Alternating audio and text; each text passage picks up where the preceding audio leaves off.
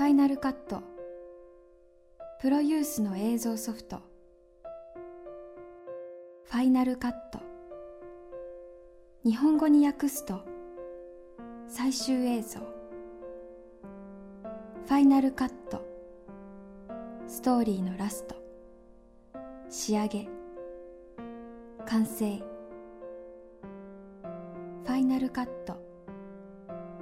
次へのスタート。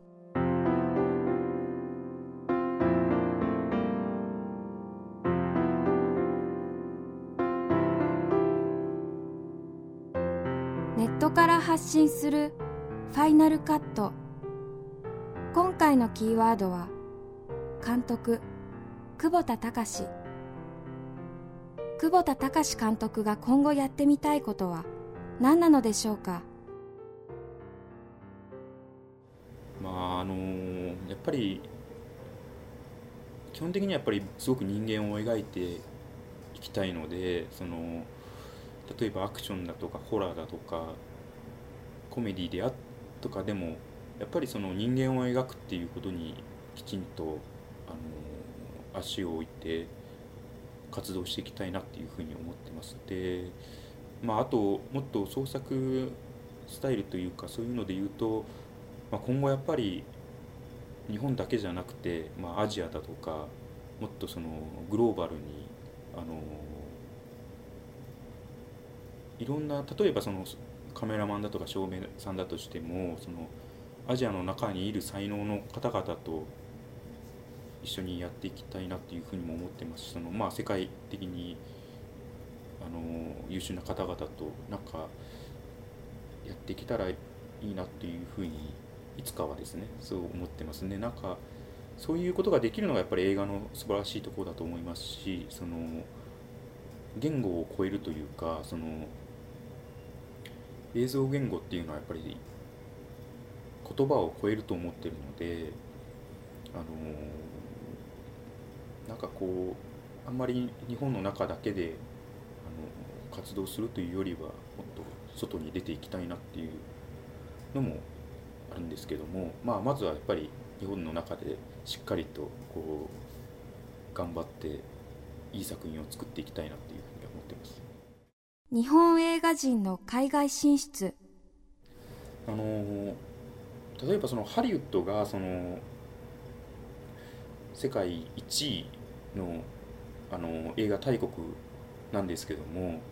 果たしてあのアメリカっていう国があの一つの国というふうに捉えた方がいいのかなっていうことに対していつもなんか思うんですけどもアメリカっていうのはそのやっぱり移民の国なのであの国自体がもうほとんど世界みたいなものだと思うんですね。でハリウッドっていう場所はその世界中の才能が集まってくる場所で、あのやっぱりその日本である程度のもうあの評価を得られてトップに立たれた方々、まあ、まさしく岩井監督だとか北村監督だとか桐谷さんとかはあの次のステップとしてやっぱり世界に挑戦していってぜひ、あの暴れていただきたいなっていう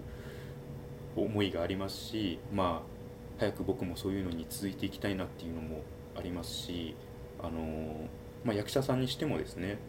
ぱりあの日本っていう場所に限定するんじゃなくて世界の中でどんどん出ていく、ね、世界っていうのはやっぱりハリウッドだと思うんですよね。でやっぱりそこで勝負して世界中の素晴らしい才能の方々と素晴らしい映画をやっぱりどんどん作っていってほしいなと思うんですね。であのそういう作品はやっぱり日本でももちろん見れますしあのやっぱりその作ってる側からすると最大の喜びはやっぱりより多くの方々に見ていただけることだと思うんですね。でそのためにはやっぱりハリウッドみたいな場所で世界中に向けてあの自分たちの作品を発信していくっていうのがあのもう段違いにやっぱり日本でやるよりはあの見ていただける数が違うのであの表現者としてやっぱりよりなんていうんですかねよりエキサイティングでやっぱりあの充実した場所を求めてやっぱり世界に出ていくっていうのはまあ自然な流れだというふうに思うんですけどもあのぜひ頑張っていただいて 穴を開けていただけたら。でやっぱりあの日本のエンターテインメントの業界が今まであのなかなかやっぱり世界に出ていこうとしなかったこともあってあの世界やっぱりハリウッドっていう場所にコミュニティがないのがやっぱり一番大きいと思うんですね。なかなか今まで出てこれなかったことはですね。だけど今もう皆さんあの果敢に行かれてコミュニティをこう徐々に形成されていきつつあると思うのでぜひそういうあの先駆者の方々まさしくあのベースボールの野茂じゃないですけどももうやっぱり日本のにも優秀なすごい世界に通用する才能の方々はいっぱいいらっしゃるのであのどんどんどんどんそのグローバルにあの世界に向かって挑戦していっていただきたいなというふうに思ってますけど。あのぜひ僕もあのまずは日本で勉強をしていい作品をいっぱい撮れたら次はぜひアジアそして世界へあの挑戦したいなというふうには思ってはいるんですけども頑張りたいと思います。次回ファイナルカットの配信は9月24日詳しくは番組ホームページをチェックしてください。ナレーターは阿久澤奈々でした。大学生の思い出の一歩。梶さとみです。私の思い出に残ってる映画は「テルマルイーズ」という映画でこの映画は多分えっと中学校ぐらいの時に見て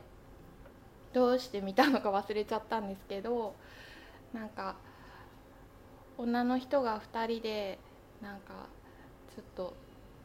逃げながら、えー、と旅するみたいな話なんですけど、